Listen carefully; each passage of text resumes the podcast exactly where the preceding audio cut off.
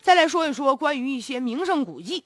就在近日，为了呢依法惩治文明犯文物犯罪啊，保护文物，最高人民法院、最高人民检察院三十号就发布了关于办理妨害文物管理等刑事案件适用法律若干问题的解释。这个解释呢，打这个一月一号开始就已经实行了。咋回事呢？原来你看，在很多的地方都有一些名胜古迹，那都是咱老祖宗留给咱们的共同的财富，这都是不可再生的呀。你比如说，这这房子在这儿杵了都有上百年了，你把它弄没了，回过头，你上哪儿去重建去啊？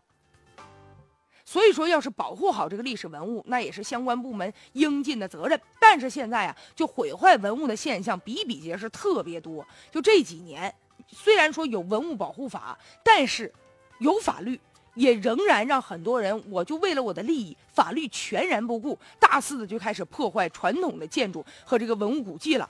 你比如说哈，曾经就在山西的泽州，就有一个村儿，他们村儿呢是明清时候啊建的好多，就青石建的，那非常非常珍贵呀。他们那个院落啊都是有六七十处吧，都已经有年头了。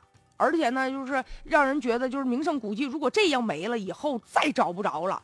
结果为了挖煤，挖煤多挣钱呢，你文物搁那杵着，你没钱谁管你呀？所以就以挖煤为由，然后又将二百多户就给搬走了。就这样的事儿啊，还有很多很多啊。所以呢，就这样眼看着我们的文物古迹一夜之间付之一炬呀。虽然说也有很多专家学者为此奔走呼号。但是有啥用啊？你挡不住推土机，昂首阔步就进来了，康康两两下，上百年的东西就给你凿吧没了。就这么挖，你说还能给这子孙儿女，咱还能留下点什么？但是呢，人有一些当地的一些官员哈，你就说了，古村拆了有什么了不起的？就这些破破烂的罐子啊，破铜烂铁的，算什么文物啊？即使就算是文物，文物值多少钱一斤呢？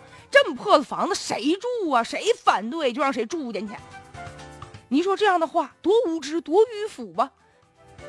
有的时候说罚款罚他，结果啊罚吧罚那点钱隔靴搔痒，还没有人挣的那钱一丢丢一个手指盖那么多呢。所以你随便罚啊，无所谓，人不怕呀。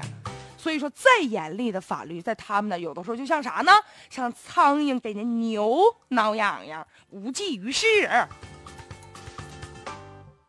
所以说现在呢，据统计啊，近三十年来，全国消失了四万多处不可移动的文物，而且有一半以上毁于各类的建设活活动，相当的尴尬呀。要想让这个毁坏名胜古迹的人入刑，现在是理想很丰满，现实很骨感，但是咱也得管呢。